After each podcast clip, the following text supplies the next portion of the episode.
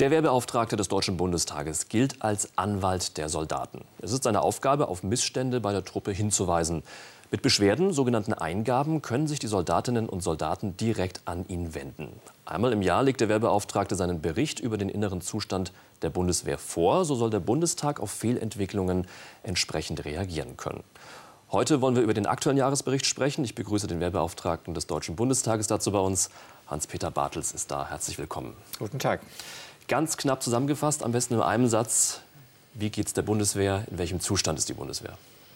Viele Verbesserungen sind auf den Weg gebracht. Vieles äh, wird dringend erwartet. Aber der Zustand heute ist noch so, dass äh, von dem, was an Trendwende dringend nötig ist, äh, noch wenig zu spüren ist. Sie schreiben in Ihrem Bericht ja auch, Besserung scheint absehbar. Aber dann kommt eben auch gleich eine ganz lange Liste von Mängeln. Geht es denn jetzt signifikant voran oder eher doch nicht? Nee, im Moment ist noch nichts spürbar. Das ist das Problem der Soldaten. Sie haben ja jetzt schon die Aufgaben, die äh, nach 2014 mehr geworden sind. Also nicht nur Auslandseinsätze, Krisenreaktionseinsätze weit weg von zu Hause mit kleinen Kontingenten in multinationalen Missionen, sondern jetzt spielt kollektive Verteidigung wieder eine Rolle. Dafür braucht man die ganze Bundeswehr und die ganze Bundeswehr müsste dafür ausgerüstet sein. Das ist sie, also Stand heute nicht und das ist sie in ähnlicher Weise nicht, wie das in den letzten Jahren auch der Fall war. Also Bündnispartner stellen ja auch schon die Einsatzfähigkeit äh, Bundeswehr teilweise in Frage, so jetzt ganz aktuelle Schlagzeilen. Also das klingt ja dramatischer sogar als je zuvor. Ja, also alle machen sich immer ein bisschen Sorgen, vor allem natürlich über die internationale Entwicklung. Aber äh, sozusagen die Bundeswehr kann das, was sie verspricht, dann auch einigermaßen leisten.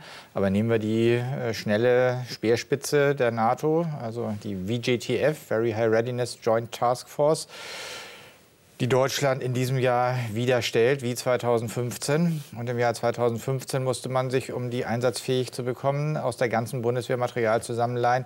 Das ist leider in diesem Jahr wieder ganz genau so der Fall. Also noch ist die Trendwende nicht angekommen, aber vieles ist jetzt in Auftrag gegeben. Also viele Pläne sind gemacht, Papiere geschrieben, zusätzliches Geld soll kommen. Also die Soldaten warten jetzt auf sozusagen die wirkliche Wende.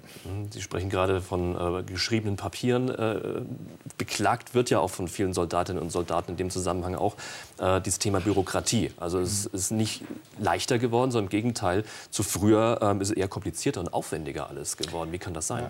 Ja. ja das ist jetzt in diesem Bericht äh, ein Schwerpunkt, den ich äh, mir mal gesetzt habe, äh, nicht nur zu sagen, also es äh, gibt Defizite beim Material, es gibt Defizite beim Personal, die Lücken sind riesengroß, sondern woran liegt es eigentlich, dass das so schwierig ist, äh, voranzukommen? Also wo sind die Hindernisse? Und manches sind selbstgemachte Hindernisse, manches sind Hindernisse aus einer Mentalität, die sich in 25 Jahren der Reduzierung, des Schrumpfens eingeschlichen haben.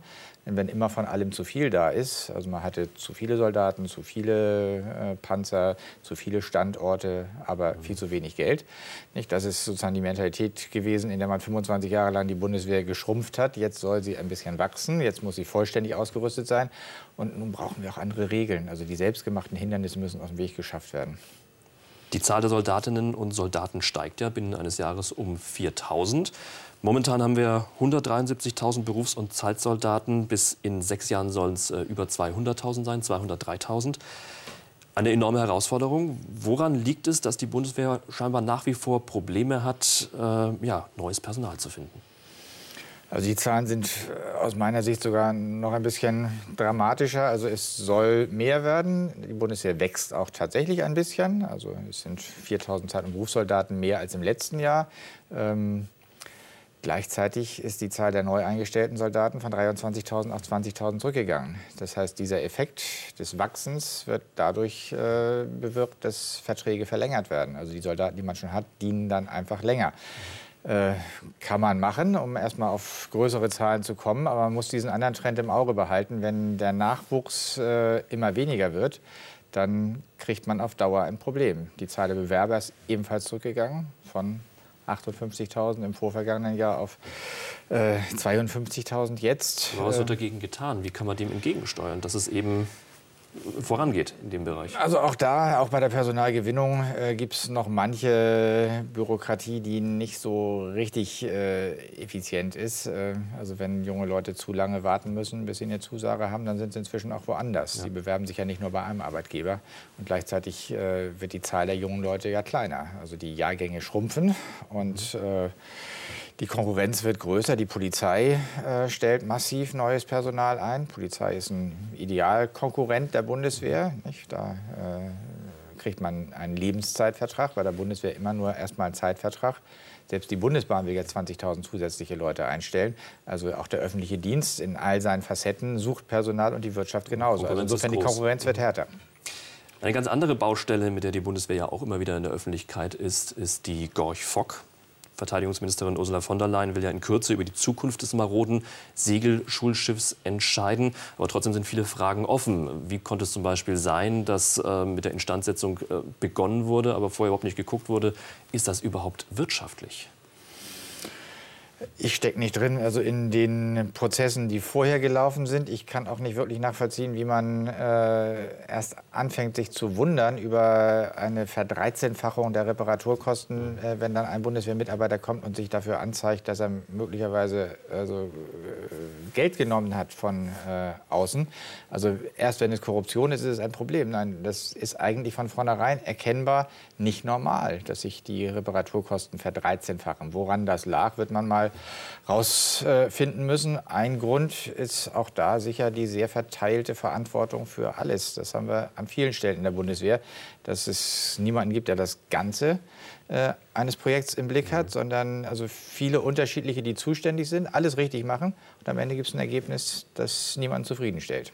Aber braucht man die Gorch Fock noch oder ist es eigentlich nur eine schöne Tradition aus Ihrer Sicht? Nein, also das ist äh, etwas, was die Marine für ihre Ausbildung, so sagen es jedenfalls äh, die Marineleute, äh, brauchen kann, früher gebraucht hat. Andere Nationen haben das auch. Also warum soll das in Deutschland nicht möglich sein? Nur weil man jetzt mit einer Reparatur also so einen Fall produziert hat. Also Deutschland sollte in der Lage sein, ein Segelschulschiff zu haben, sei es die Gorch Fock repariert oder ein neues. In Ihrem Bericht erwähnen Sie ja auch, dass weniger als die Hälfte der Eurofighter und Tornados flugfähig sind. Ein großer Teil der U-Boote ist äh, defekt. Die Leopard 2 Panzer sind auch zum großen Teil nicht einsatzbereit. Äh, solche Schlagzeilen äh, äh, sorgen natürlich immer für ein ja, verheerendes Bild in der Öffentlichkeit. Zu Recht? Ja, klar. Also es könnte langsam mal besser werden. Meine, wir kriegen den Lufttransport in Afghanistan nicht organisiert. Äh, also nicht ein Thema ist der Transport in die Einsatzgebiete, ein zweites Thema ist der Transport in den Einsatzgebieten. Äh, also es ist ja nicht so, dass die Bundeswehr nun keine Hubschrauber hätte, aber wir haben offenbar keine, die wir dort einsetzen können und äh, stützen uns dann in einem heißen Einsatzgebiet ab auf zivilen Transport mit gemieteten Hubschraubern. Das ist für die Sicherheit der Soldaten sicher nicht ideal. Das Ministerium gelobt ja seit langem, ähm, dass äh, die Ausrüstung der Soldaten verbessert werden soll. Hat sich da offenbar noch nicht viel getan? Ja, man macht Pläne. Es gibt das Fähigkeitsprofil der Bundeswehr, das äh, jetzt all das zusammengestellt hat, was in den nächsten Jahren bis 2031 kommen soll. Aber 2031 ist weit weg. Und wenn ich einen Rat geben dürfte, würde ich sagen, packt doch mal Pakete für ein Sofortprogramm, also für Dinge, die dieses und nächstes Jahr und übernächstes Jahr äh, abgearbeitet werden, dann erledigt sind. Nicht in kleinen Chargen äh, Nachtsichtgeräte kaufen, sondern gucken, dass man in den nächsten drei, vier Jahren das Thema abräumt, indem dann das, was da sein muss, da ist. Das Gleiche gilt für Schutzwesten. Also nicht 6000 im Jahr kaufen, sondern so viele kaufen, dass dann irgendwann jeder Soldat, nicht irgendwann, sondern möglichst bald jeder Soldat die Schutzweste hat, die jeder auch braucht, zum Beispiel für das neue Schießausbildungskonzept. Wenn er schießen soll, muss er die Schutzweste haben. Jetzt besuchen Sie ja auch ähm, oft Armeen im Ausland, haben da auch entsprechende Einblicke. Hat nur die Bundeswehr im Vergleich zu anderen Armeen, äh, Armeen, solche Mängel oder wird nur bei uns in Deutschland mehr darüber gesprochen, weil wir eine Parlamentsarmee sind und ähm, im Ausland oder bei anderen NATO-Partnern gibt es eigentlich die gleichen Probleme? Wie sehen Sie das? Natürlich ist die Bundeswehr im internationalen Vergleich schon eine leistungsfähigere Armee als viele unserer gerade kleineren Partner, die unter ähnlichen Problemen leiden. Äh, die Transparenz, die wir haben, gibt es dort äh, oft nicht. Und auch die Großen wie Großbritannien oder Frankreich also sind natürlich nicht äh, jeden Tag universell einsetzbar, sondern stoßen da auch oft an ihre Grenzen. Auch die britische Marine hat nicht genug Personal für ihre Schiffe. Die Franzosen äh, müssen auch äh, einiges tun, um überhaupt ihr, ihr, Personal zu gewinnen, das sie brauchen. Also da ist die Bundeswehr äh, kein Einzelfall. Die Transparenz bei uns ist allerdings größer als anderswo. Und das hat ja auch was zu tun mit dem Anspruch, den wir hatten als neue deutsche Streitkräfte Streitkräfte gegründet wurden, die sollten ganz äh, nah ans Parlament angebunden sein. Eine der Institutionen, die das sicherstellen, ist das Amt des Wehrbeauftragten. Nicht? Was anderes ist der Verteidigungsausschuss, der sich selbst zum Untersuchungsausschuss machen kann. Also das Parlament muss es wissen können, also wie der Zustand ist. Und wenn es das Parlament weiß, weiß es die Öffentlichkeit. Immer wieder gibt es ja auch ähm, Schlagzeilen und Probleme mit rechtsextremistischen Tendenzen in der Bundeswehr. 2000, 2018 gab es 170 sogenannte meldepflichtige Vorfälle. Das war etwas mehr als 2017, äh, sehr viel mehr als 2016. Sie sagen in Ihrem Bericht, ähm, dass äh, alle sensibler mit dem Thema umgehen. Was heißt das? Es gab ja im Jahr 2017 Ereignisse, die öffentlich diskutiert wurden, also bis hin zu der Durchsuchungsaktion in allen Kasernen der Bundeswehr auf Devotionalien aus Wehrmachtszeiten. Also da ist die Sensibilität maximal nach oben getrieben worden. Äh, und nach der Devise melden macht frei ist da natürlich auch manches gemeldet worden, was also nichts mit äh, Rechtsextremismus zu tun hat oder wo man früher äh, also gesagt hat, das regeln wir hier also ganz im Gespräch. Nicht? Inzwischen äh, meldet man mehr, das ist auch nicht schlecht. Also lieber zu viel melden, lieber einmal mehr hingucken als einmal zu wenig. Denn Rechtsextremismus passt nicht in die Bundeswehr. Also kein Soldat äh, kann die Freiheit verteidigen, wenn er sie politisch ablehnt. Insofern, äh, also man guckt hin. Es wird äh, gemeldet und auch geahndet. Es müssen auch Soldaten die Bundeswehr verlassen, wenn sich herausstellt, also dass sie rechtsextremistische Ansichten verfolgen. Das, äh, dafür gibt es dieses ganze Instrumentarium. Weil man damit rechnen muss, dass es passiert, gibt es auch einen Abwehrmechanismus. Es gibt auch Positives zu vermelden. Im Wehrbericht zum Beispiel das gute Abschneiden der Sportsoldatinnen und Soldaten bei den Olympischen Spielen bei den Olympischen Winterspielen. Sie haben mehr als die Hälfte der, Deutsch, äh, der deutschen Medaillen geholt. Ähm, dennoch äh, Kritikpunkt von Ihnen. Sie sind nicht ganz so damit zufrieden, wie das in der Öffentlichkeit kommuniziert wird, beziehungsweise die Bundeswehr wirbt zu wenig damit. Warum wäre das aus Ihrer Sicht wichtig? Naja, wenn die Bundeswehr in der Öffentlichkeit ein bisschen stärker präsent sein will und muss, dann sollte man jede Möglichkeit nutzen. Also nicht nur äh, Werbung auf äh, Bussen machen, äh, die man da drauf druckt, sondern also mit den Menschen, die für die Bundeswehr äh, stehen. Und Sportsoldaten sind Soldaten. Nicht? Mit denen auch ein bisschen dafür werben, dass das besonders leistungsfähige junge Leute sind, besonders motivierte die auch deshalb äh, ihre Leistung bringen konnten, weil sie durch die Bundesrepublik, in diesem Fall durch die Bundeswehr, in der Weise unterstützt worden sind. Also das kriegt man kaum mit. Also wenn es jetzt nicht, äh, wenn wir es nicht mal zusammengestellt hätten, also wie viel ist das eigentlich, äh, dann wäre es auch schon längst wieder vergessen. Also ich glaube, man kann das einfach ein bisschen mehr nutzen. Ist kein, kein großer Punkt. Also das wird nicht die Lage der Bundeswehr radikal verändern, aber es ist halt einer der kleinen Punkte, auf die man auch achten kann. Jetzt haben wir gehört von vielen Mängeln und Problemen, die es nach wie vor gibt in der Bundeswehr. Blicken wir mal in die Zukunft. Wie wird sich die Truppe aus Ihrer Sicht entwickeln? Ist man trotz dieser langen Liste an Mängeln dennoch auf einem guten Weg?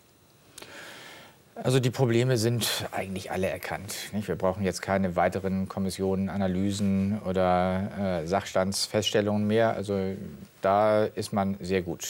Die Soldaten sind auch kritisch, äh, also sie melden auch, wenn es Probleme gibt. Insofern die Basis ist da, um jetzt mit politischen Entscheidungen und mit zusätzlichem Geld, das es gibt, äh, Probleme zu lösen. Nicht? Allein im Haushalt 2019 stehen fast 5 Milliarden mehr zur Verfügung als 2018. Das ist ein großer Schritt. Nicht? Bis 2024 sollen es 1,5 Prozent des Bruttoinlandsprodukts sein. Dann wären wir bei etwa 60 Milliarden Euro. Damit kann man die Lücken der Bundeswehr füllen. Damit kann man die Vollausstattung und die personelle ganz, also Vollaufstellung der Bundeswehr hinkriegen. Insofern bin ich optimistisch, was die den Erkenntnisstand und den Willen zur Veränderung angeht. Aber ich beschreibe im Bericht eben die Hindernisse, die noch auf dem Weg liegen. Sagt Hans-Peter Bartels, der Wehrbeauftragte des Deutschen Bundestags, zu seinem aktuellen Jahresbericht. Danke, dass Sie bei uns waren. Ich danke Ihnen. Und das war im Interview. Vielen Dank fürs Zuschauen. Auf Wiedersehen.